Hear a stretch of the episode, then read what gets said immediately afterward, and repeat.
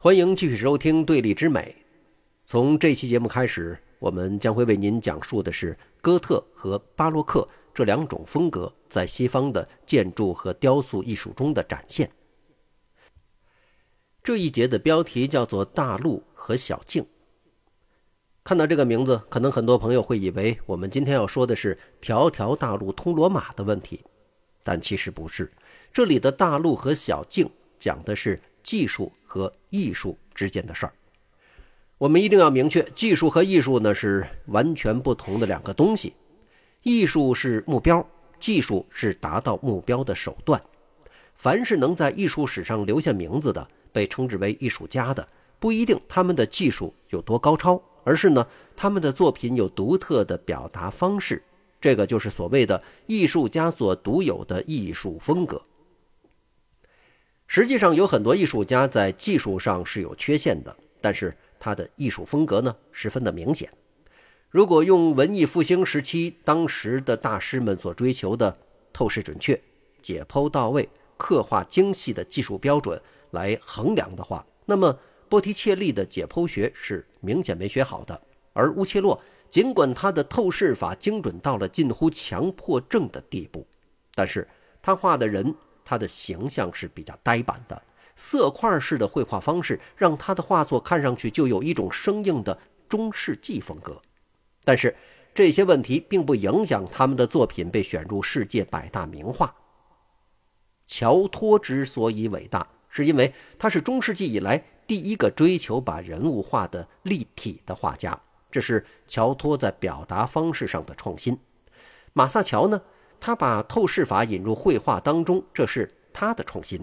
米开朗基罗用异常发达的肌肉构成了他作品当中的超人。达芬奇有晕染法，拉斐尔创造了什么叫做完美。提香的色彩令人目瞪口呆，这些都是表达方式的创新。你看一眼你就知道这是谁。下一次你再看到类似的作品的时候，你那一瞬间就能辨认出来这是谁的作品。如果作品的风格没有显著到让人过目不忘的话，那么只能说这位艺术家在个人风格的塑造方面尚不尽如人意，也就是某些艺术家和大师之间的区别。西方艺术发展到了16世纪中后期的时候，遇到了明显的瓶颈，可以说叫做盛极而衰。文艺复兴盛期以来，米开朗琪罗和提香的超长待机的寿命都是活到了八十七岁左右，以及他们丰富的艺术创作，为后世的艺术家留下了天大的难题。他们留下的丰碑太多了，这让后面的艺术家，哪怕是不世出的天才，想在文艺复兴的审美框架下再创造出属于自己的独特艺术表达，已经非常困难。我们前面说的这句话的关键是什么？可能敏锐的朋友已经听到了，那就是在文艺复兴的审美框架下。那么，如果咱们换个框架呢？或者说对它进行改造，咱们创造一套全新的审美体系呢？这就是艺术史会经历那么多风格演变的原因之一。每当一个风格时期出了几个最具天赋顶级的艺术家的时候，艺术创造也就跟着。达到巅峰，就好像您玩游戏已经通关了，就觉得哎呀，这游戏好像没啥意思了。那没关系，正好有新游戏出来，咱们玩新的一款游戏是一个道理。一个风格时期的艺术可能性已经被挖掘殆尽的时候，审美标准的框架就必然会发生变化。当然，艺术家的艺术追求本身呢，不是艺术风格演变的唯一的原因，还会有很多的社会因素。比如说，社会结构的变迁、政治经济的发展，甚至科技的进步，都会从不同程度上去影响审美框架的变化。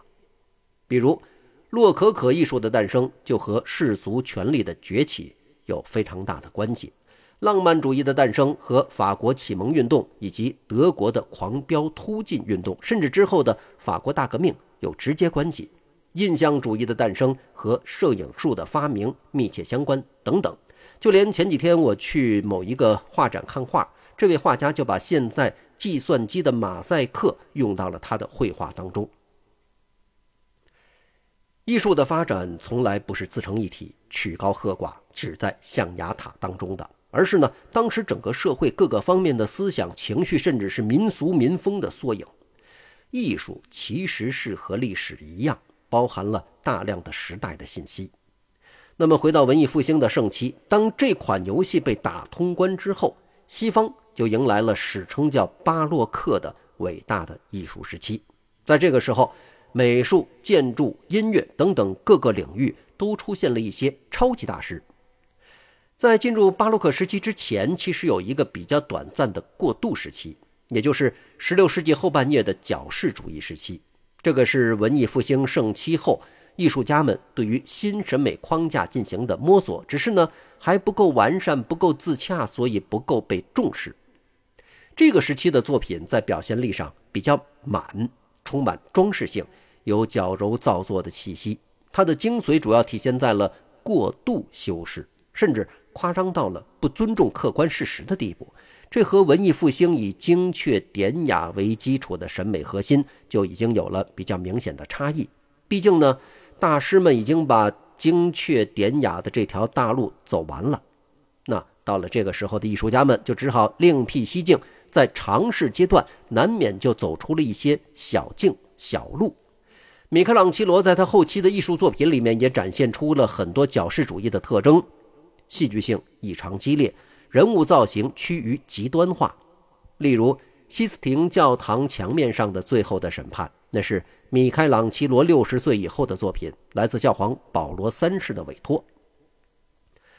从一五三六年开始，米开朗基罗用了五年时间完成这幅杰作。跟西斯廷天顶创世纪当中的人物形象来进行对比，咱们就不难发现，在最后的审判中，明显有了更多的极端甚至是扭曲的人物表达。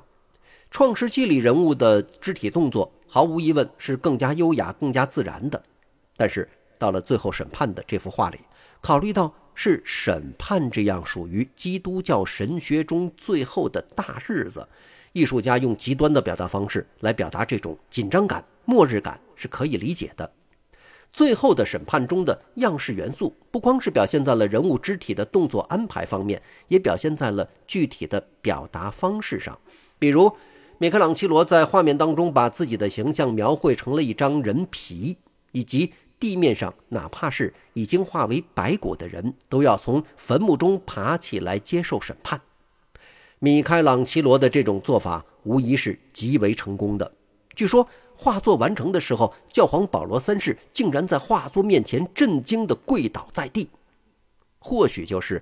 米开朗基罗那极具戏剧冲突的描绘方式，让教皇深深地意识到了：呀，我自己罪孽深重啊！所以情不自禁地要下跪，想要祈求上帝宽恕。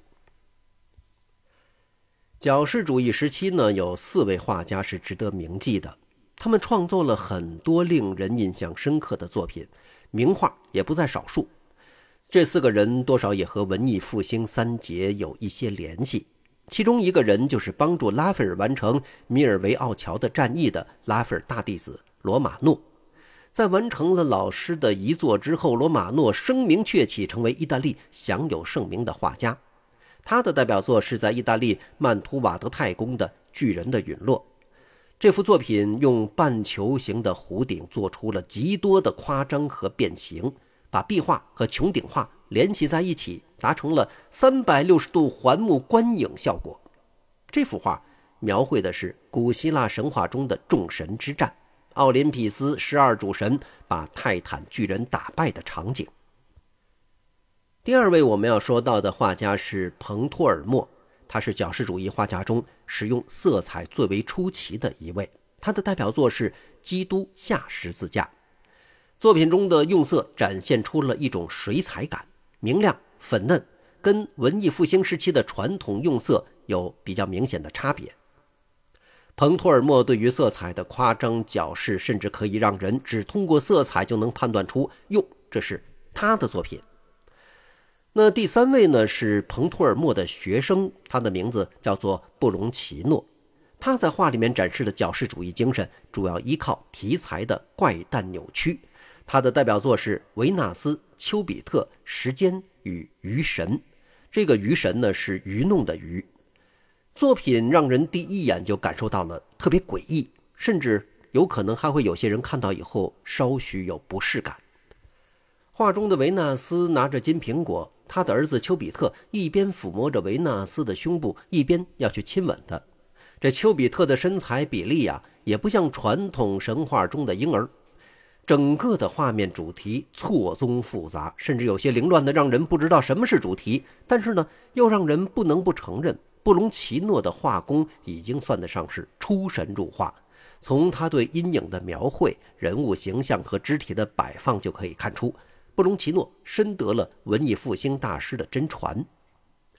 第四位画家是来自帕尔马，人称“小拉斐尔”的帕尔米贾尼诺。他在年轻的时候就画技超群，被认为是拉斐尔的接班人。可惜的是啊，帕尔米贾尼诺的运气实在是不好。当他在罗马的艺术事业如日中天之时，却遭遇了罗马浩劫。什么是罗马浩劫呢？自一五二七年的五月六号开始，因为神圣罗马帝国皇帝查理五世和当时的教皇克莱雷门七世之间发生矛盾，罗马遭受到了帝国军队持续数天的洗劫，这对于艺术、学术都造成不可估量的损失，罗马人流离失所。浩劫来临之时，帕尔米贾尼诺只能回家，他的个人发展受到了重创。帕尔米贾尼诺在矫饰主义方面的表现，主要在于对人物的肢体形象的扭曲。他的代表作《长颈圣母》当中，圣母的脖子、躯干、手指都超过正常的长度许多，不符合人体的比例。他怀中的圣子呢，也身体过长，不是正常的婴儿应该有的比例。矫饰主义虽然不如文艺复兴那般持久灿烂。但是这是一种可喜的文化现象，这恰恰说明自文艺复兴时期开始，大家对于艺术的追求已经不仅仅是功能性了。否则，拉斐尔就已经达到了顶峰，大家只要去纷纷仿效拉斐尔，画的跟他一样，那就行了。为什么还要追求艺术上的创新呢？矫饰主义的出现，充分说明了文艺复兴已经让人们对于艺术的追求意识彻底觉醒。好，感谢收听这一期的节目，下期节目咱们继续聊。